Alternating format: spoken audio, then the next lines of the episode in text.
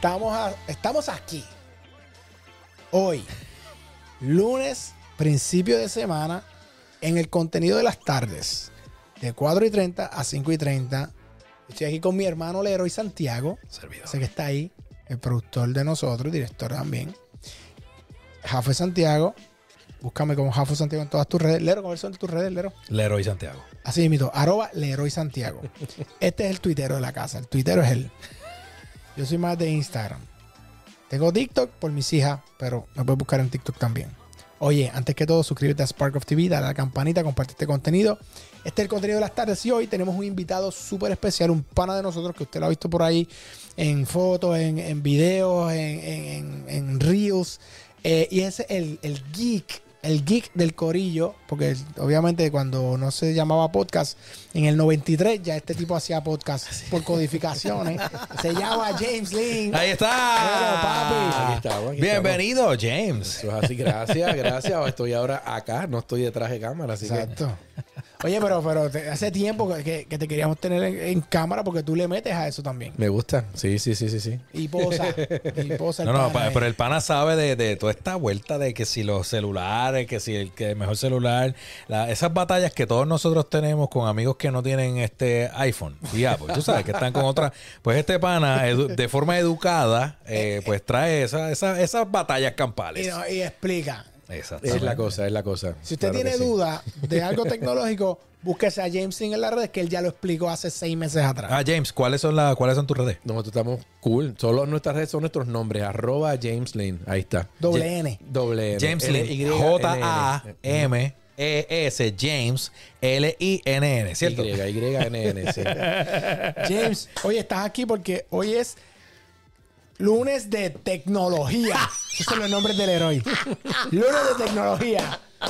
Vamos a estar hablando con James hoy aquí eh, en el contenido de las tardes porque este pana siempre es de estos tipos que está al día.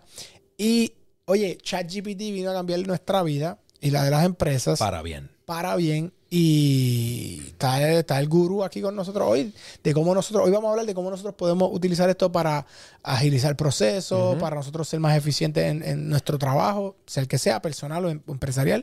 Así que James, habla un poquito de ChatGPT, ya está por la versión número qué. No, versión, versión 4 y una versión 4 con esteroides turbo que viene por ahí también. para- Lo Sí, leí, sí, lo, sí, leí, sí, lo sí. vi. Sí, lo leí. que está por ahí y, y formas que nos están dando ahora. Bueno, la, la conferencia de la semana pasada Sí. estaba más dirigida a desarrolladores más que a Juan del Pueblo. Es como decirle a quienes les gusta o quieren desarrollar sobre esta plataforma, eh, pues van a tener la opción ahora de hacerlo de una manera más fácil y diseñar chatbots especializados para lo que necesites tú. Para Explica lo que es chatbots, para que no Por eso, que es chatbots. una cosa bien importante es que hay gente que cuando hablan de inteligencia artificial lo que piensan es chat GPT. Y hay gente que dice que chat GPT es la inteligencia artificial. No es así. Ok. Chat GPT es un chatbot, es un sistema robot. Porque el chatbot es un robot que chatea. Ah, ya está, ahí está la definición. Así claro. que- Así mismo, así mismo lo veía yo. Acabo Exactamente. Que antes de esto, yo que trabajo con redes sociales, etcétera, nosotros instalábamos en los messengers chatbots que estaban preprogramados para contestar eh, diferentes preguntas. Si la persona me pregunta esto, yo le contesto esto que está aquí.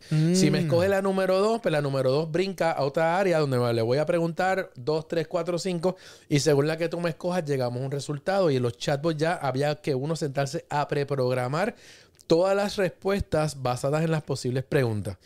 El caso con ChatGPT es que está utilizando algoritmos de inteligencia artificial para entender lo que tú le estás preguntando y para empezar a buscar dónde está la información que tú quieres y te la redacta de una forma que tú sientes que alguien está hablando contigo. Y una pregunta que te hago. ¿Es ChatGPT es de quién? ¿Quién es el dueño de ChatGPT? Eso Open, Mike- OpenAI OpenAI, la pero, compañía. pero Open, OpenAI, eh, Microsoft está detrás de OpenAI. Microsoft invirtió con ellos. ¿Verdad que sí? por unas razones bien importantes. O sea, eh, han adelantado un camino increíble Claro. para automatizar muchas cosas que obviamente hacen sentido que estén en Windows. Eh, porque Windows tenía su asistente que se llama Cortana, que era como un Siri. Y eso pues es preprogramado casi todo. No hay tanta, bueno, hay inteligencia, pero no es Sí, al nivel esta que gente. esta gente se la ha sacado de la manga. Y eso está brutal. Entonces, eh, también el computing power que necesita ChatGPT para generar las respuestas y todos los queries, o sea, todo lo que la gente está pidiendo a nivel global, hay que meterle. Microsoft tiene la infraestructura, Ah, los servidores y son dueños de la mitad de la red. O sea que realmente hace sentido el junte porque Claro. apoya obviamente lo que necesita el software de ChatGPT eh, o de OpenAI en su, en su, ¿verdad? La manera como funciona. Y en Microsoft necesita esa, esa tecnología diseñada o trabajada por un equipo que ya averiguó la forma de hacer la magia. Porque esto es como que no es que Microsoft no tuviera gente trabajando en estos menesteres, pero esta gente la pegó con la forma en cómo funciona su sistema. Durísimo. So, tú dices, y eso, eso pasa toda la vida. Tú te encuentras un producto bueno y si no lo puedes replicar, contratas a la compañía que lo, Sí. que lo produce. Exactamente. Apple, Apple con las pantallas y el iPad. Que, que eh, Apple no fue. La idea de las pantallas táctiles estaba en los años 90 como una compañía que estaba ahí arrancando como tal. Miraron, mira, esta gente tiene una tecnología multitouch Cómpralo. que está buena. Cómpralos. Y- pero una vez compraron la empresa, tardaron 10 años en sacar el primer touchscreen, que fue el, el iPhone y después el iPad. Pero lo que iba a salir primero era el iPad. Esa era la idea inicial de Apple, sacar el iPad. Este, definitivamente el teléfono fue mejor idea, Claro. porque todos necesitamos Un uno. teléfono. Volvemos al punto de cómo suplir la necesidad Claro. de, de- Que eso no era que había la necesidad. Lo que pasa es que Steve Jobs Creó. Steve Jobs creó La necesidad. básicamente exacto y llevó esto a que, a que ya hoy día Apple, saliéndonos de ChatGPT ahora, Apple es una empresa que todos los productos que ha presentado eh, están atados a un ecosistema de negocio. ¿Cómo así? Explícate. Bueno, porque cuando yo, yo decido crear el iPod, yo lo que hago es que hago un negocio con las, con las, Disquera. eh, con las disqueras claro. para que puedas vender la música eh, detallada. A O sea, de un de disco, mi- grabemos, vamos, eh, la gente, como decía él, a la gente no le importa todo el relleno que pusiste en el disco, le gustan dos canciones. ¿Por qué no te compran el disco? Porque van a piratear esas dos canciones. Porque no van a pagar 20 pesos. Pero si tú se la vendes a peso, Te la te compro. la compran. Eso es verdad. Y lo que hizo fue crear Y un, es que- artefacto para distribuir Claro, ese y contenido. entonces para el que compre el iPod, ¿dónde vas a sacar la música? De aquí. No hay que piratearla. Y no vas a tener que comprar el disco. Compra la que te quieras. Y tú puedes saber la cantidad de gente que yo conozco que le metía 20, 30, 40 pesos en música todos los meses.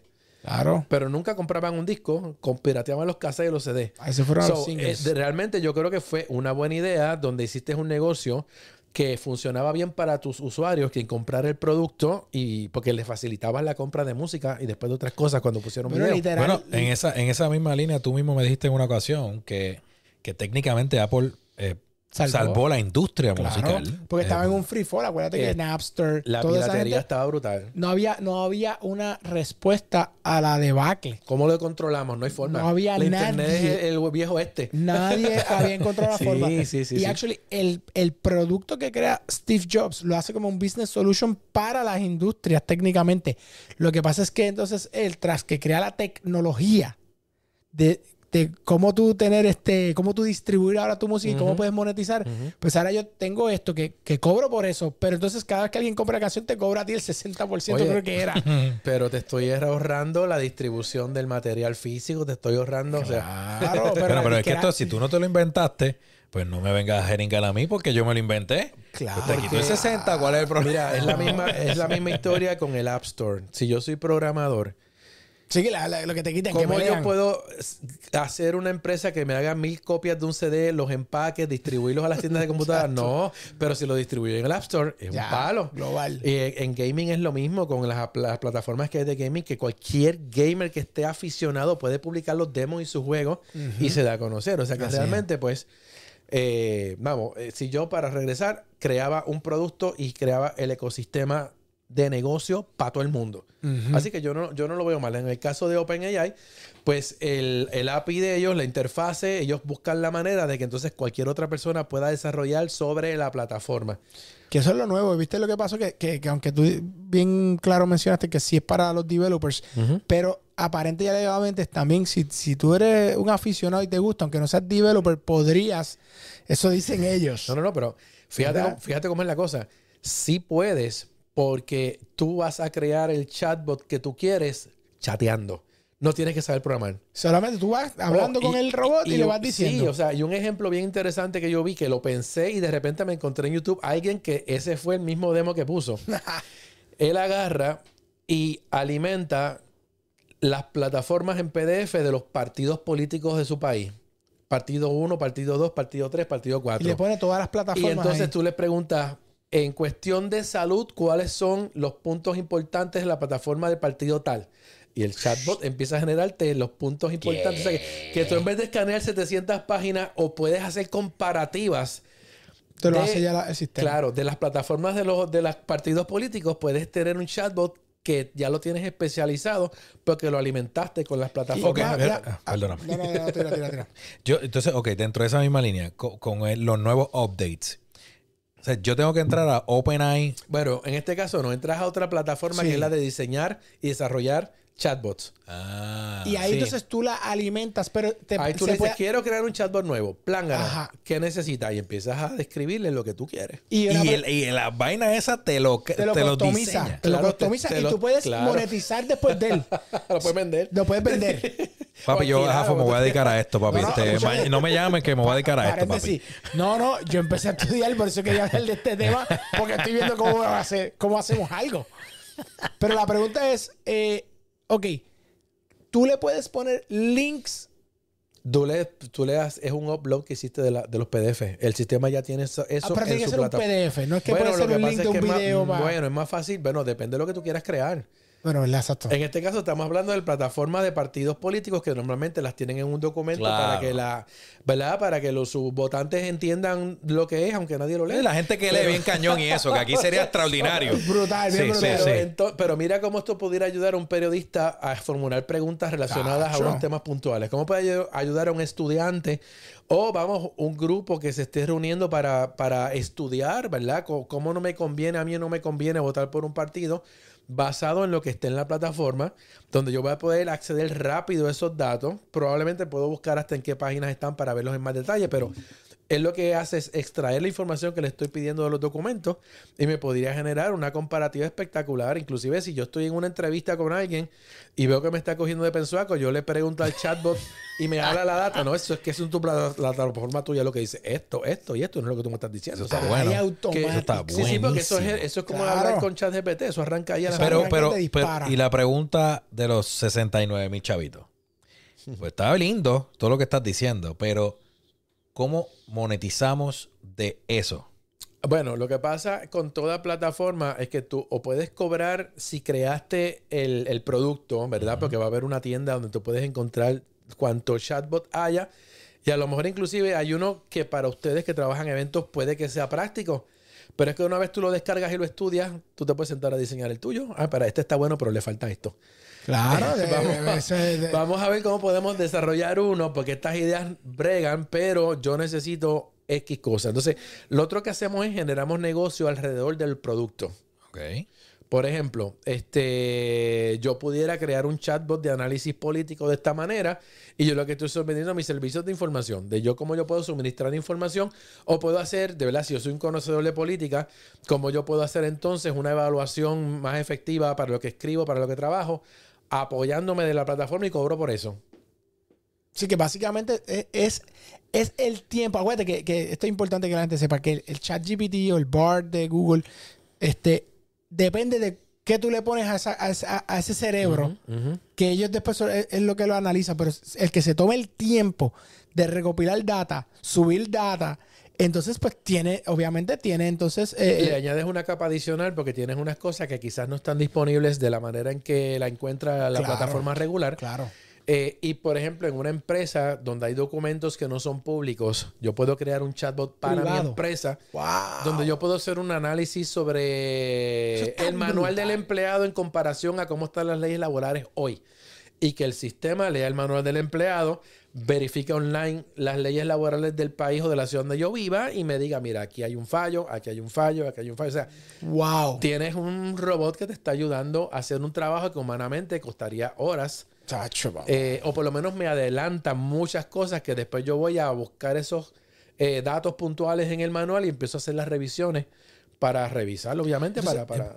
Y probablemente no, no, no hay una, no hay una métrica real para esto, pero ¿hasta qué punto se vería afectado la, la- el recurso humano de las empresas si comenzamos a utilizar eh, sustancialmente este tipo de aplicaciones?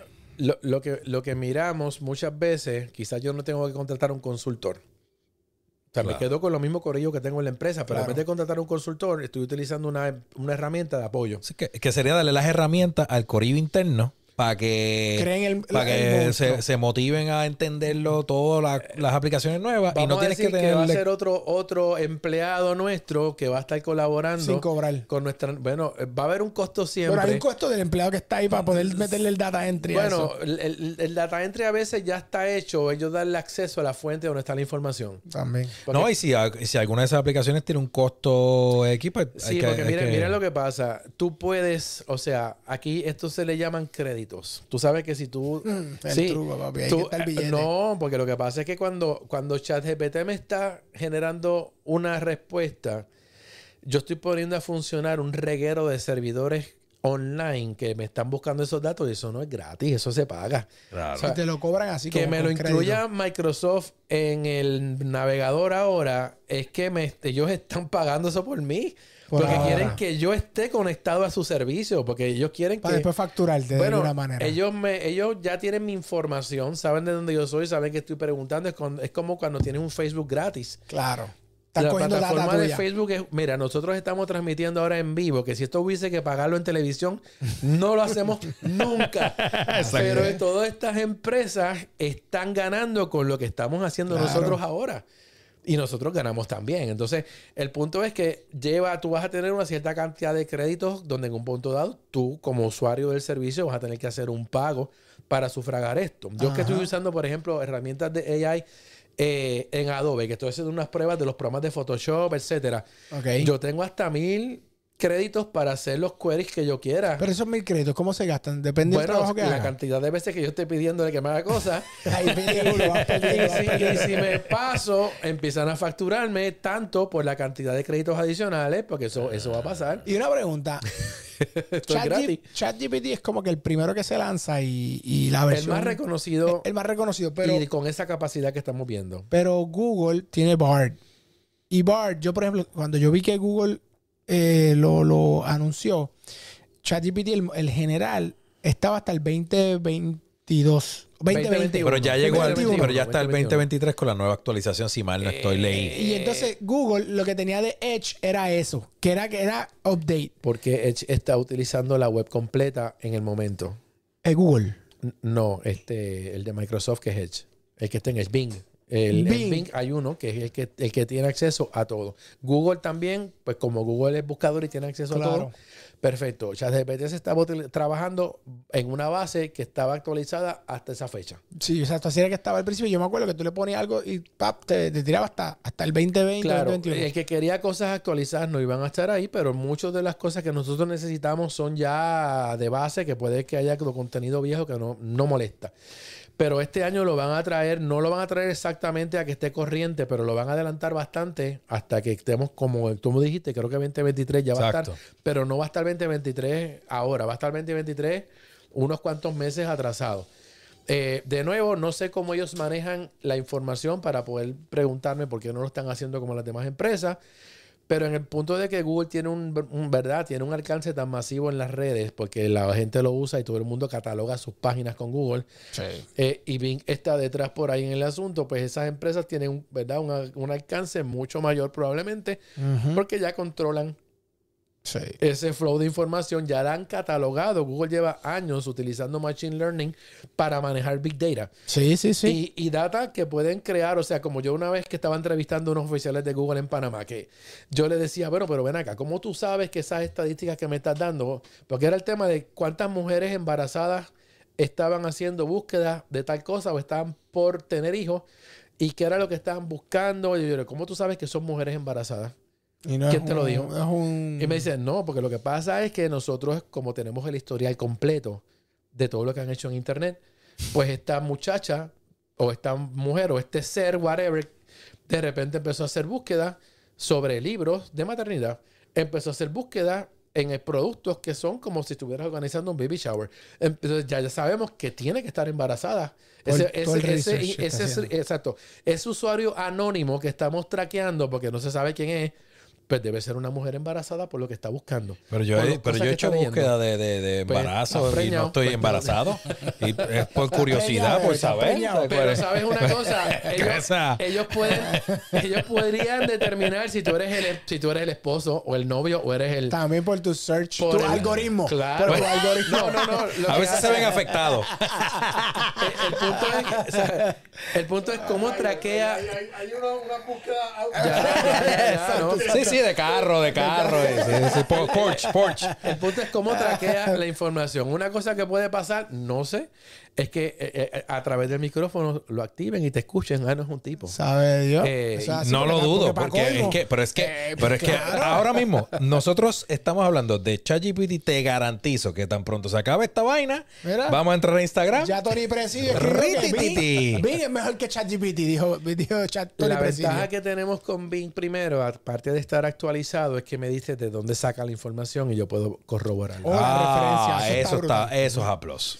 Entonces, cuando yo uso o ustedes utilizan ChatGPT, si ustedes no conocen del tema, pueden caer de pensuaco en cualquier momento, que pasa mucho. Eh, sobre todo, yo tengo estudiantes que, que te quieren pasar de ganso y lo usan, pero como ellos no saben del tema, es, es como si hubiesen hecho un copy-paste en Google de cualquier cosa que encontraron. O sea que realmente tú tienes que saber del tema. O si estás usando Bing o otra plataforma que te esté trayendo de dónde saque estos datos, pues tú, ¿verdad? Como investigador serio, que deberías ir a ver de dónde salió eso, Claro. ver quién es el autor y a lo mejor darte cuenta, como me pasa a mí, que como yo conozco cosas por viejo, eh, veo muchos contenidos que sé que, que el, el- el- el- No autor, o sea, exacto, el autor no logró conseguir suficiente data porque no está online. Está en los no, eso fue de los 90, fue de más atrás. eh, Que no está actualizado Claro, entonces nunca va a encontrar eso porque lo que está haciendo es inter- lo que está haciendo es internet, no está entrevistando gente ni está buscando otra fuente. Pero, y una pregunta, tú como, pro- tú que eres, tú como profesor, ¿qué tú, lo mencionaste, lo mencionamos empezando, pero cómo tú determinas que un estudiante eh, se fue para abajo con No, la no, aplicación? No, no es muy difícil, yo No, creo. porque lo que pasa es que tú sabes cómo ellos hablan. Sin restarle méritos. No, es que, o sea. De verdad. Pepito dice, ay, Gaña, ahí está hablando Tú más. Ahí tú estás hablando de... Tú estás escuchando a, a José José cantando y estás escuchando un rapero. O sea, ya tú sabes sí, que sí. él no de te puede- verdad, o sea, Oye, mira, eh, los- mis estudiantes muchos tienen que escribir en foro, tienen que escribir, eh, hablan en público. Y tú ves- tú ves cómo escriben. Ellos, no sé, no, se nota que no son ellos.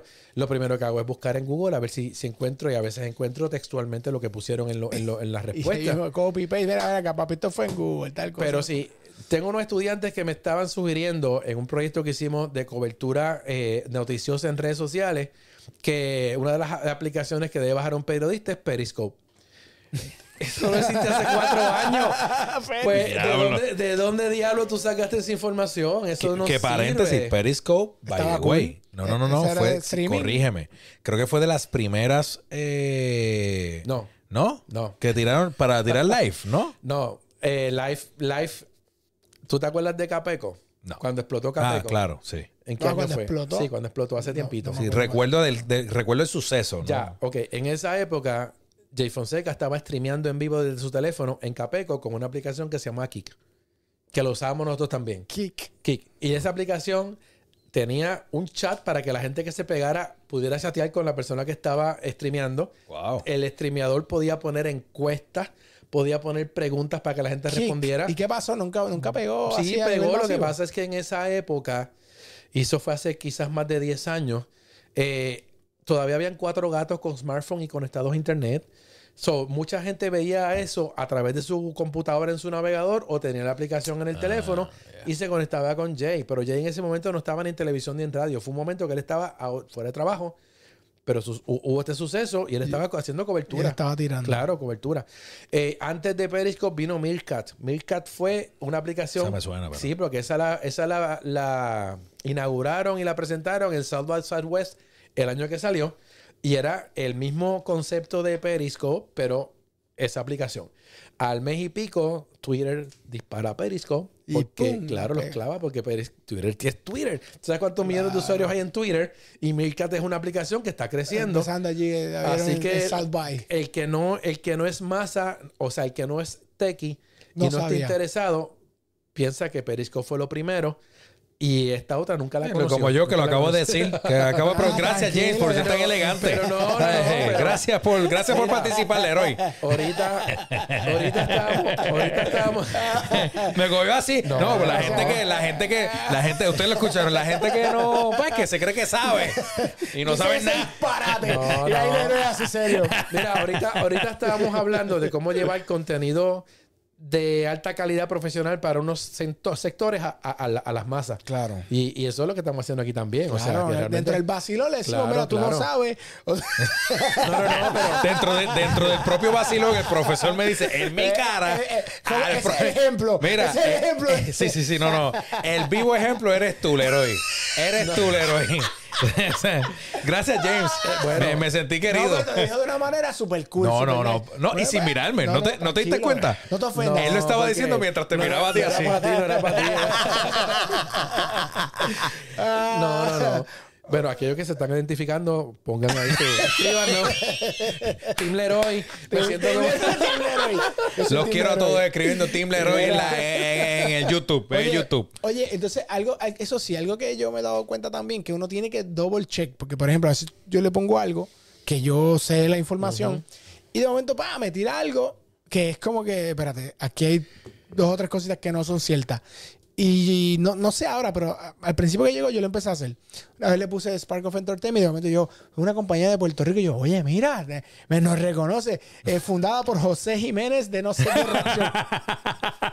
me, me pasó, me pasó ahorita buscando información de, de, de un, de, un, de un artista puertorriqueño y dice que se murió en el 1900 no sé qué. ¿Viste el Está saliendo en todos los periódicos No, no, estos días. Sí, sí, hay que, hay que, o sea, no puedes dar por, por sentado que lo que, que lo que te salió es lo que es, sino que tienes que ir a hacer, Claro, buscar la eso- fuente. Por eso yo nunca pienso que, que, que la gente hace trampa. La gente tiene una herramienta que te ayuda a investigar más rápido. Claro. Tú con esa data la tienes que utilizar para entonces corroborar la fuente, ver de dónde saco esa información. A veces es que la forma en que tú escribiste, por eso es tan importante Sí, y ¿y que yo le estoy preguntando y cómo Es verdad. para que ese resultado llegue con lo que yo necesito, porque de nuevo, nosotros estamos acostumbrados a conversar entre personas pensando que ya hay conocimiento previo de parte de la persona con la que yo estoy hablando. Sí.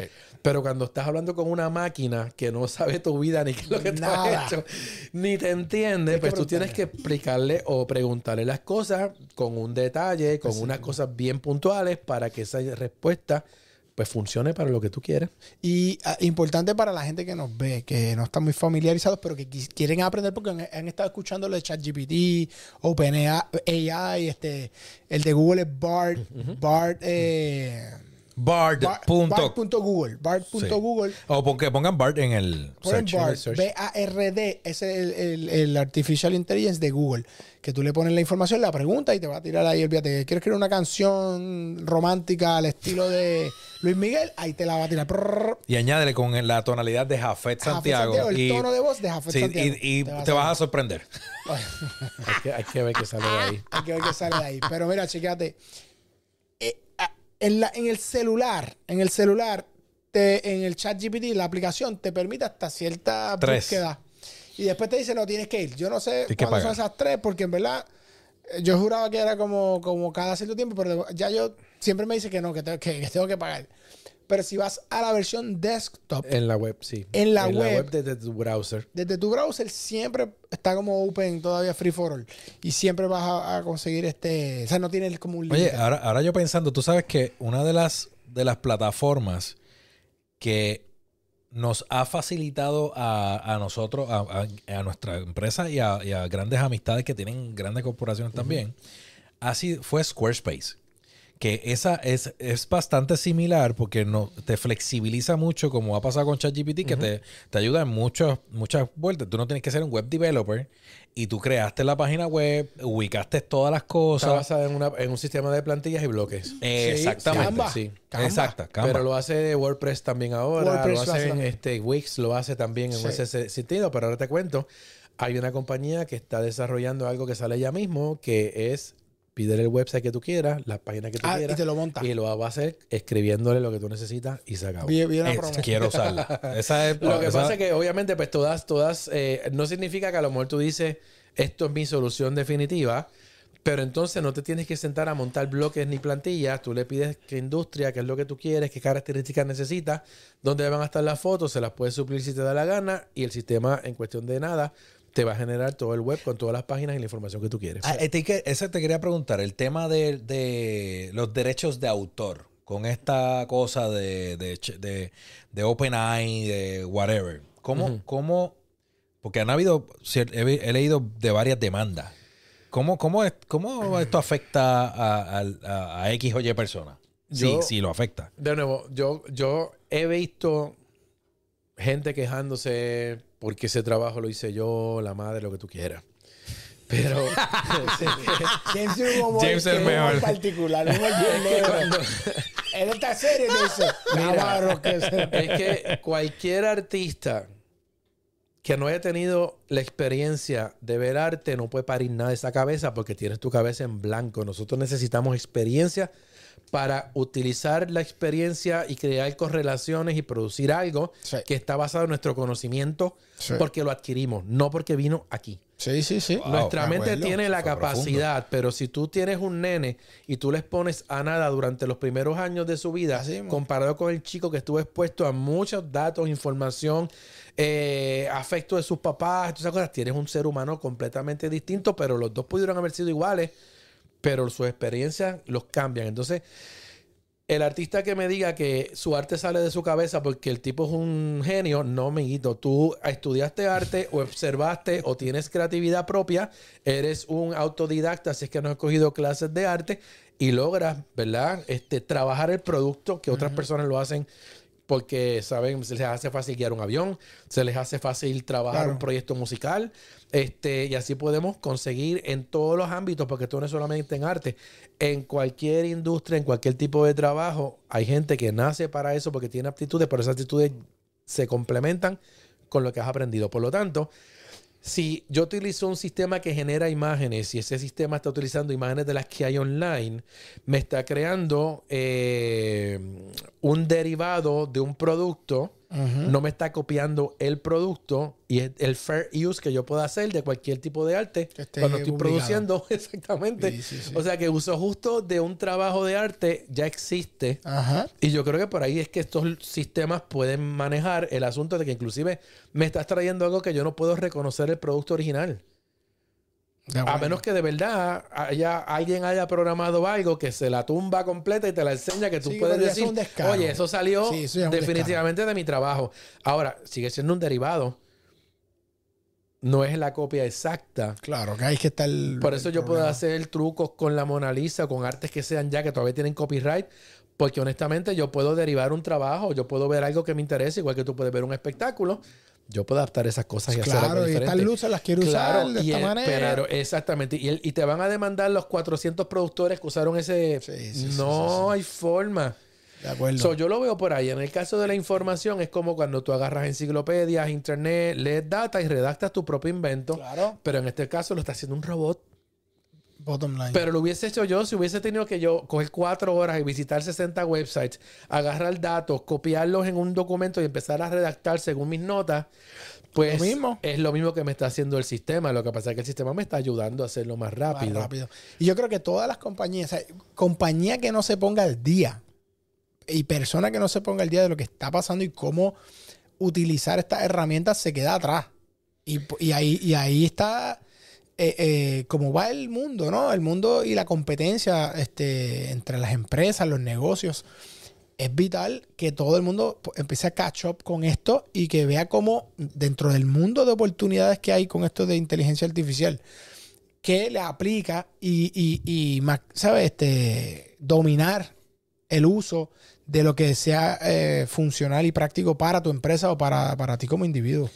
Y la realidad es que si no tiene el conocimiento, nos puede, se puede comunicar con nosotros y lo podemos ayudar en confianza Bueno, ahí en el te- desarrollo de este tipo de, este ah, tipo de cosas. ah, de te lo tenemos recursos Ah, que podemos, ya, este, obviamente, crear un, un, ¿sabes? Lo que usted desee. Aquí estamos, AI. aquí estamos. Jafo, aprovechate ahí, anúnciate un minutito ahí el- lo Oye. que viene el fin de semana, el primer fin de semana de diciembre. 1, 2 y 3, International Puerto Rico Tattoo Convention, la convención más importante de, de tatuaje en Puerto Rico y una de las más importantes en el mundo. 240 artistas confirmados llegan a Puerto Rico de más de 20 países del mundo. A San Juan, Puerto Rico llega esta gente, vamos a estar, ellos van a estar tatuando. Si tú quieres un cover up, quieres tu primer tatuaje, oye, te va a hacer la espalda, la manga, la pierna, you name it. Puedes venir a la Convención Internacional de Tatuajes de, de Puerto Rico, 1, 2 y 3, ¿ok? Vueltos a la venta en tiqueterapr.com. Más información en prtattooconvention.com. ¿Verdad? Sí, Ah, que- es que de momento me confundí con la página de internet de Instagram. prtattooconvention.com es el website y el pr underscore tattoo underscore convention en Instagram. Ahí vas a ver todos los artistas que vienen este año. Gracias a todos los patrocinadores que están con nosotros. Medalla Light, eh, Voy Turisteando, eh, Compañía de Turismo de Puerto Rico, eh, Más Miel, Vocation. Naked Whiskey, Incienso, eh, eh, La Roche Tú sabes. Rocher Posay, creo que se llama. Tengo que buscar el nombre bien, porque es, es francés, pero lo voy a pronunciar bien. Desde mañana en adelante lo voy a pronunciar bien.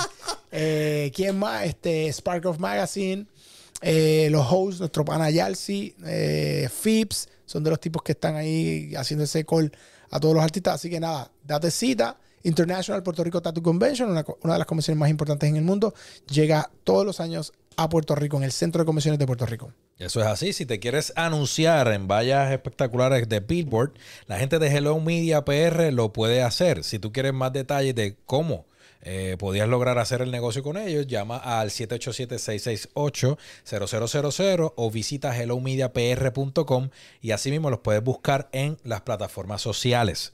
Así que nada, para que sepan, hellomediapr.com Y es la, es la opción. Es la opción, Sí, totalmente papi, de acuerdo. Y antes de que se nos olvide, esta- estos temas que estamos hablando aquí, también muchos de estos temas los tenemos en Sparkoff Magazine. Ok, vaya a sparkoff.com slash magazine, consiga su revista digital, la tiene ahí en PDF, que la puede bajar a su celular, la tiene ahí, la puede bajar en su computadora, la tiene ahí usted directamente, donde le resumimos noticias de todos estos temas en español, súper resumida, y usted puede ver lo que está pasando en medios, en digital, en marketing, en manejo de artistas, giras, conciertos, todo lo que tiene que ver con industria y medios, nosotros lo tenemos ahí en Spark of Magazine cubierto para ventas de auspicios, ¿ok?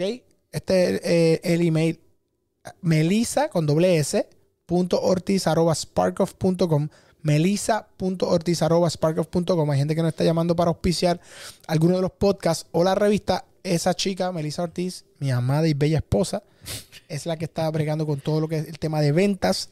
Eh, la puede llamar este 787-382-3177. 787-382-3177. Ahí está, ahí está. Estamos gozando. Ahí está. James, otra vez, ¿dónde te consiguen a ti? Tenemos que... Ah, me consiguen en arroba James Lin en las redes sociales.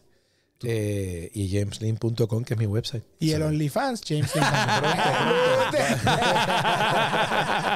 Mira, no, James, ahorita tú mencionaste algo, Jafe, que esto deberías tenerlo presente para ti, porque es bien importante. Dímelo. ¿Sabes que yo soy un tipo serio? Cuando dice esto y Sí, tiene no, no, tipo esa mirada, sí. ya sé que vienes con algo. Es que. James dijo ahorita que la exposición eh, en los primeros años de la niñez a diversas cosas Sí. es bien importante. Vital. Vital. Vital. El otro día estábamos hablando tú y yo en el grupo de la familia. ¿Qué, qué cosa? En el grupo de la familia estábamos hablando de tu exposición a caminar solo a los cuatro. por favor, cuéntate testimonio de vida. Un minuto, un minuto, por favor. Es que nada que ver en el tema. No importa, está buenísimo. Que yo, que, que yo tenía que caminar solo como un cuarto grado que me lleva, mido cuatro pies ahora, me lleva media tres. Entonces imagínate, caminar solo a mi casa y mi mamá trabaja como a 45 minutos. Yo tenía una llave para llegar. yo pensando ahora que tengo mi hija, por ejemplo, como yo dejar a Dana. No, Dana está A grande. Eva. Casi a Eva. Que camine solo por todo el barrio. Llegué ahora. Chacho, cállate.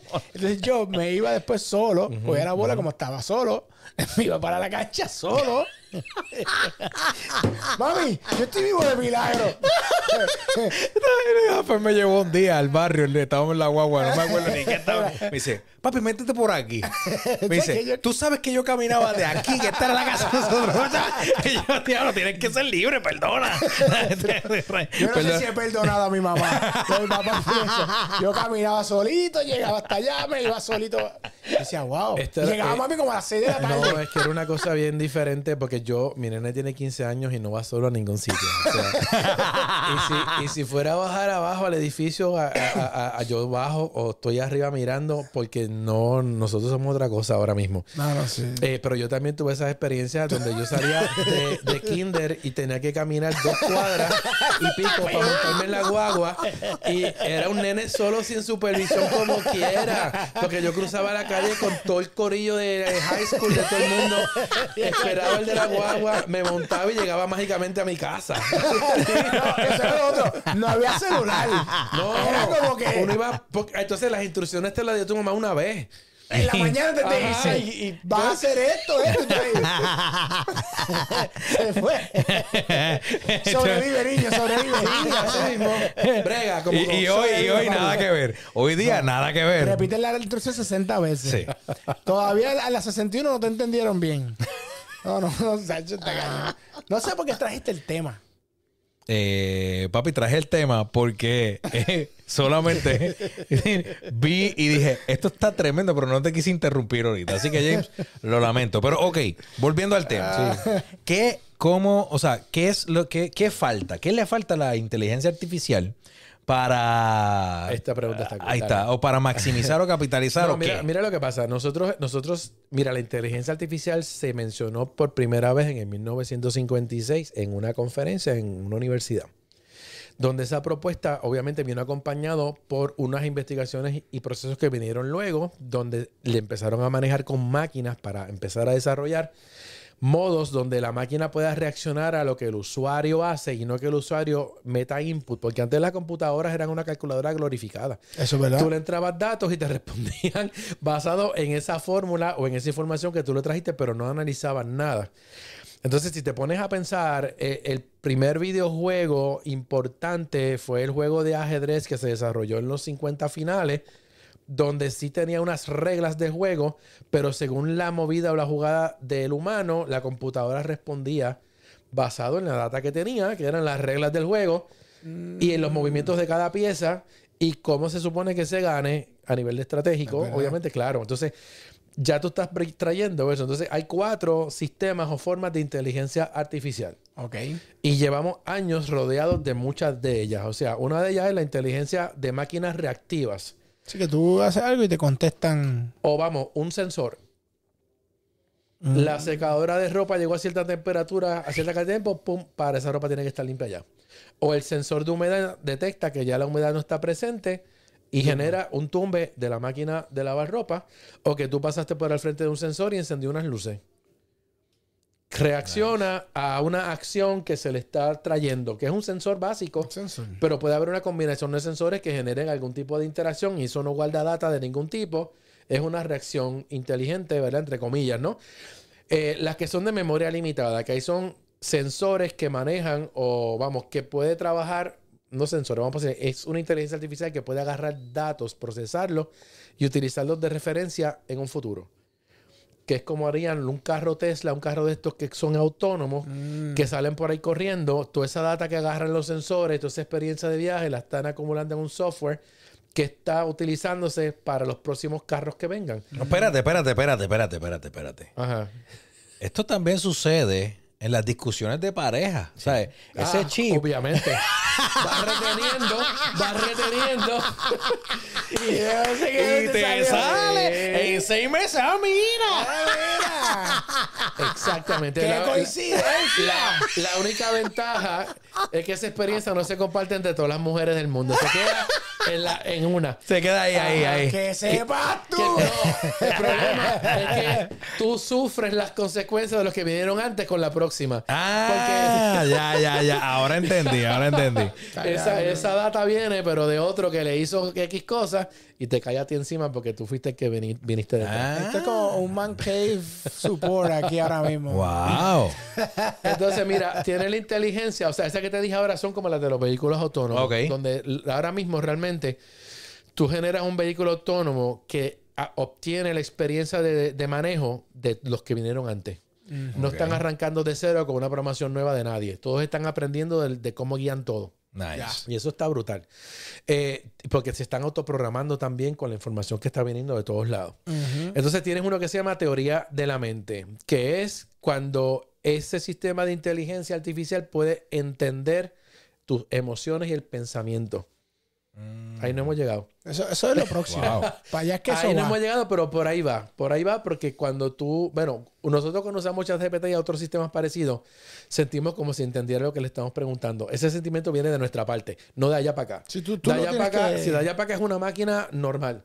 Ahora, Microsoft estaba desarrollando un producto que nunca salió con el Kinect, que era la cámara que viene con el Xbox. que, que por tus facciones y tus gestos y cosas, ¿verdad? Tú podías tener para niños y este tipo de cosas tu amigo dentro del sistema. Imagínate. Y si el nene caminaba por la sala y el sistema lo estaba viendo y veía que no está muy contento, ¿qué te pasa, fulano, que no te veo feliz? ¿Qué? Sí, hay demos, de eso, hay demos de eso. Eh, ¿Por qué no dibujamos algo? El nene dibuja algo y se lo enseña al sistema y el sistema reaccionaba con el dibujo que el nene le presentó. Podías tener una niñera, que era otro niño, dentro del Xbox o dentro de la pantalla del televisor, reaccionando porque podía leer eh, las sensaciones Nada, faciales. Eso es solamente tú tener a Microsoft dentro de tu casa, en la sala de tu casa, en el cuarto tuyo. Pero- O sea, no, Pero mi pregunta un es, ok, abrazo. aquí es que yo, yo, yo digo, la, ok, yo, yo le apago la cámara a Alexa. por eso, pero yo digo, pero, ok, espérate. Si tú, porque por- volvemos al punto ahorita de la niñez, o sea, tú, Ah, bueno. tú tienes todo esto en tu hogar, la intimidad de tu casa. Cuando esa criatura sale, que se topa con el, la vida real de cómo es la gente afuera, de cómo es toda la cosa, s- eh, seguimos cre- creando o desarrollando una, una generación eh, que no tienen o sentido del humor o que están como que... No, ahí no, No sé, sé. ahí no sé, porque la realidad es que, por ejemplo, un asistente virtual de esa manera o un acompañante para un niño o lo que sea, eh, eh, eh, los nenes saben que eso no es real, porque tú los tienes también, ¿verdad? Tirados en el mundo normal y conocen quién es quién y sabe que en esa pantalla es como tú vas a comprar un Tamagotchi en alguna época o algo así, que tú tenías un muñequito que corría y vivía dentro de la cajita que- Bastante que, se me fuera. murió. Pues entonces, eh, así que yo no lo siento de esa manera, pero a veces yo le digo a la gente, ven acá, ayer hubo, hubo un, ¿verdad? Estuvimos jugando Fortnite 7, 4 horas esa noche. ¿Eso que nosotros hicimos ocurrió o no ocurrió? ¿Fue realidad o no fue realidad? ¿Es real o no es real? Oye, si tú estás jugando cuatro horas, yo creo que es real. No, pero ahora me pusiste a, pe- ahora me Pero, pusiste a eh, pensar. Es una experiencia que se alimentó en el mundo virtual, que no es el mundo físico. Pero sí. ¿Pasó o no pasó? Pero pasó porque técnicamente ustedes están ahí pasando tiempo. Claro, estuvimos, no estuvimos juntos como estamos tú y yo ahora. Estuvimos haciendo un evento en línea Ajá. que ocurrió dentro de un montón de chips de una computadora que estaba conectado a internet, pero ¿real o no real? Pero, ah, pero por eso, por ahí es que voy, porque Sí, entiendo por dónde va y tiene sentido. Pero entonces, Porque pero la mi- memoria que tenemos los que jugamos está aquí. Ya pasó. Entonces tú tienes recuerdos hoy de cosas que pasaron en un mundo que no existe. Está cañón, ¿verdad? Nosotros estamos como seres humanos matando en otro mundo, tal. multiverso, en otro espacio, creando experiencias y tenemos recuerdos de cosas que no pasaron en el mundo real o físico, porque existe real, es una realidad que está dentro de la computadora. Al garete. Ok, pues esas son cosas que hay que mirar. me quedé, yo aquí como que- estoy yo- tratando de hacer preguntas en este momento. Digo. Pero espérate, ok, pero esta es, ok, pero esto, es- Ajá. esta es la defensa al argumento de que es, es un grupo de personas que viven aislados. No estamos aisla- ah, yo digo que no estamos aislados. Estamos conectando con seres humanos en otros lugares del mundo o en nuestra propia urbanización, pero en ese momento Estamos virtuales. Pero te, pero te aíslas de los que están al lado tuyo.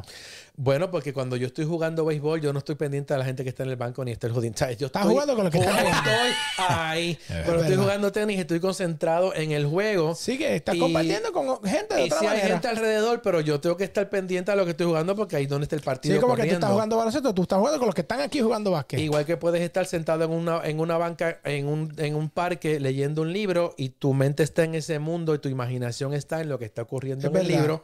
Aunque esté todo lo demás Por lo pasando. tanto, yo no valido bobería de que estamos enajenándonos y estamos en el mundo virtual. ¿Y con quién compartimos el mundo virtual? Con gente. Pero, yo, pero fíjate, yo tengo. eh, Yo, yo concuerdo contigo.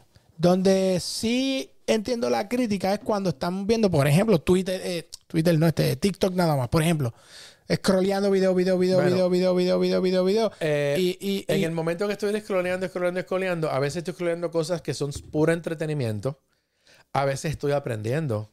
Eso, Y de repente ya, eh, hay un botón de compartir que puedo compartir eso con otras personas que entiendo que les va a gustar lo que yo vi ahora. Claro, Y pero. hay un poco de interacción ahí. Pero yo podía pasar en los 80 cinco horas viendo MTV sentado en, el- en- en- en mi sofá, tranquilo, solito allí, entreteniéndome. O Cartoon Network, en mi caso. Pero en tu caso. Ya, pero, pero bueno, yo también pasaba horas viendo Cartoon Network y Discovery. Porque, y entonces la mamá de mi me decía, pero los nenes no están aquí, que entonces vienen los muñequitos, que me gusta. So, lo- el, el punto es que nosotros sí podemos de todas maneras desconectarnos de lo que está alrededor para enfocarnos en actividades que puede ser desde leer un libro, practicar un deporte, nadar, joguear por las mañanas. Eh, y es nuestro tiempo aparte creando unas experiencias que no las estamos compartiendo con nadie. Lo que es importante claramente es que seres humanos en formación y ya y nosotros también obviamente eh, tengamos la capacidad de poder compartir con otra gente, pero es que el, el- el cuerpo no nos va a pedir porque el ser humano es sociable. Yo le podía, yo le podía dar a mi hijo sí. cuando era chiquito, quiere salir afuera a jugar mientras estaba entretenido con el teléfono, él lo soltaba y salía. Claro. Porque sí les hace falta hasta cierto punto. Ahora, cuando yo tengo un niño, vamos a decir castigado, porque no le estoy prestando atención como papá y lo tengo con el- la niñera digital todo el tiempo. O sea, yo lo comparo en, en estos padres que salen al mall con los nenes. Y le dan la tablet. No, los tienen con un leash como si fuera un perro. ¿Por qué tú no agarras a tu hijo con la mano y van de la mano caminando por el mall, que es lo que yo sé con los míos? Porque el contacto es otra historia. Tú no andas Claro. con un perro. Exacto. Entonces, cárgalo, que yo hacía mucho eso. Yo a mi nena nunca, bueno, a mi nena le compré un coche porque andaba con el nene y la nena. Sí, Pero la nena nunca le compré coche. La nena salíamos a donde sea, la sacaba del car seat, la enganchaba conmigo o caminábamos porque yo necesitaba Sí, sí. que ella tuviera ese contacto igual. Y con el nene muchas veces, si yo andaba solo, que no andaba con la nena, pues lo dejaba el coche en el carro y, y me bajaba con él. Con el nene, Y el caminar con él, darle la mano, eh, esas interacciones son importantes. Hay papás Claro. que no le meten a eso. Tacho, horrible. Entonces están entretenidos haciendo cualquier cosa y la tablet es un entretenimiento sin supervisión que te convierten en un zombie Sí, de lo no. que estés viendo. Mira, yo te digo, yo he estado. eh, Esa es mi opinión y mi experiencia. no, oye, yo tengo tres hijas. Yo también puedo decirte lo que, lo que eso significa. Y yo he estado en, en- en reuniones donde mis niñas, ¿sabes? Tienen 11, 10, 6.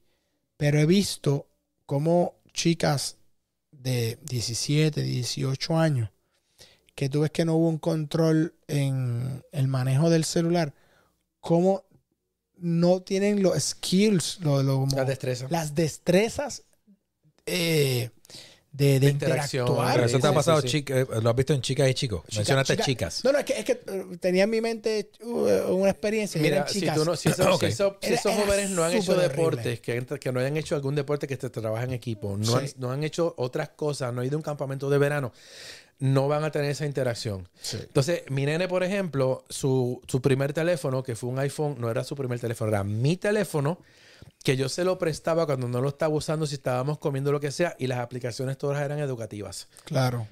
Entonces, si yo tenía que explicarle algo, cuando fuimos la primera vez que él vio el manatí de Plaza de las Américas, por ejemplo, en la fuente que tienen allí, yo le dije, mira, eso es un manatí, vamos a ver la, la tarja para que él vea cómo se escribe manatí, todavía un piojo, no sabía leer ni nada todavía. Entonces, ¿quieres ver cómo es? Vamos a buscarlo aquí en YouTube. Y yo le buscaba los videos y él veía los videos. Olvídate, hermano. Pero el uso de la aplicación venía de verdad, algo educativo. conmigo al lado, porque lo estamos utilizando para algo práctico. Pero eso está bien. Y las aplicaciones todas eran educativas. Yo estaba escuchando lo que él venía y si el teléfono yo no necesitaba, préstame el teléfono que tengo que hacer una llamada, me lo daba tranquilamente. Entonces, si tú puedes educar a tu hijo de esa manera, funciona, porque si en el teléfono él se entretenía con cualquier otra cosa, que Claro. un juguete o lo que fuera, y si no, pues yo terminaba de hacer lo que yo iba a hacer y él veía que estábamos compartiendo el, el equipo. Sí. Y yo le decía claramente, esto es lo que yo uso para trabajar, mira las cosas que yo hago de trabajo. Y yo no le entregué ningún producto hasta que tenía como seis años, que se le compró un teléfono, siete años, donde ya pues sí, le podíamos soltar uno, pero ya él tenía la educación completa de los últimos cuatro años de su vida en cómo se manejaba ese equipo, cómo se manejaba ese producto, qué podía descargar y yo tenía acceso a las cuentas, yo podía ver qué veía en YouTube, yo podía ver que estaba chateando, yo podía Claro. ver, o sea, que si ahora mismo el iPhone estuvo dañado de él durante la primera mitad de este año, él no usó teléfono en esa primera mitad de este año. Tranquilo. Bueno, al principio no estaba tan tranquilo, pero entonces su tiempo lo, lo- lo dedicaba o al videojuego si estaba en- con el PlayStation, o la mamá a veces le prestaba sus tablets de trabajo y no había ningún problema porque también él se puede entretener viendo televisión, él le gusta, él le gusta leer también, le, gusta- le gustan otras cosas que Sí. si tú lo... Él necesita tener la mente ocupada, que es lo que queremos venir a este punto. Claro. Y la mente ocupada aprendiendo porque desde pequeño se le acostumbró A que todo lo que veía en el teléfono era aprendizaje. Oye, eso está No era entretenimiento flat. Entonces, pues cuando tú tienes a un, entre- un alguien que se entretiene plano, no, no reacciona. Es como si tuvieras a alguien mirando una pantalla No, no, con no. nieve todo el día. Pero te voy a decir que eso es lo que está pasando con los niños hoy día cuando le dan TikTok y los papás que tú ves que no supervisan y lo que están viendo son idioteces. Bueno, no saben lo que están viendo, claro. A mí me gusta cuando Bueno, me gusta cuando estamos juntos. ¿Qué tal los programas de gritería de, No, TikTok, de. YouTube? Mira, Quita esa porquería. es que, es que de verdad algo que pasó es que el, el production value bajó de los que tienen TikTok porque ponte a pensar esto, yo creo que lo hemos hablado James y nosotros. Antes cuando era solo televisión o solo el cine, eso son producciones pu- depuradas, productores, editores, buenos camarógrafos, buena iluminación, estaba todo bien hecho. Cuando todo el mundo tiene un celular, que todo el mundo ahora eh, graba contenido, pues no son expertos en audio, no son expertos en sonido. Y entonces lo que tú ves de esos niños, de verdad, gran parte del contenido de niños hoy día, están gritando. Bueno, porque ahora mismo todo el mundo puede hacer lo que quiera. Es la, es la Claro. realidad. Estamos sin filtro. Pero lo que pasa es que lo- los chamaquitos ven eso como que estoy jangueando con esa gente. Lo mismo que contamos ahorita antes. O sea, si yo estoy en una situación que estoy grabando un video que no está cuidado de ningún tipo y estoy presentando una situación, pues es como si yo estuviera viéndome con esa persona en Mm, ese sitio. Claro. Y eso es lo que se siente que atrae. Además de que a veces, pues, de nuevo, el punto es que si tú todo lo que ves eso, tienes un problema.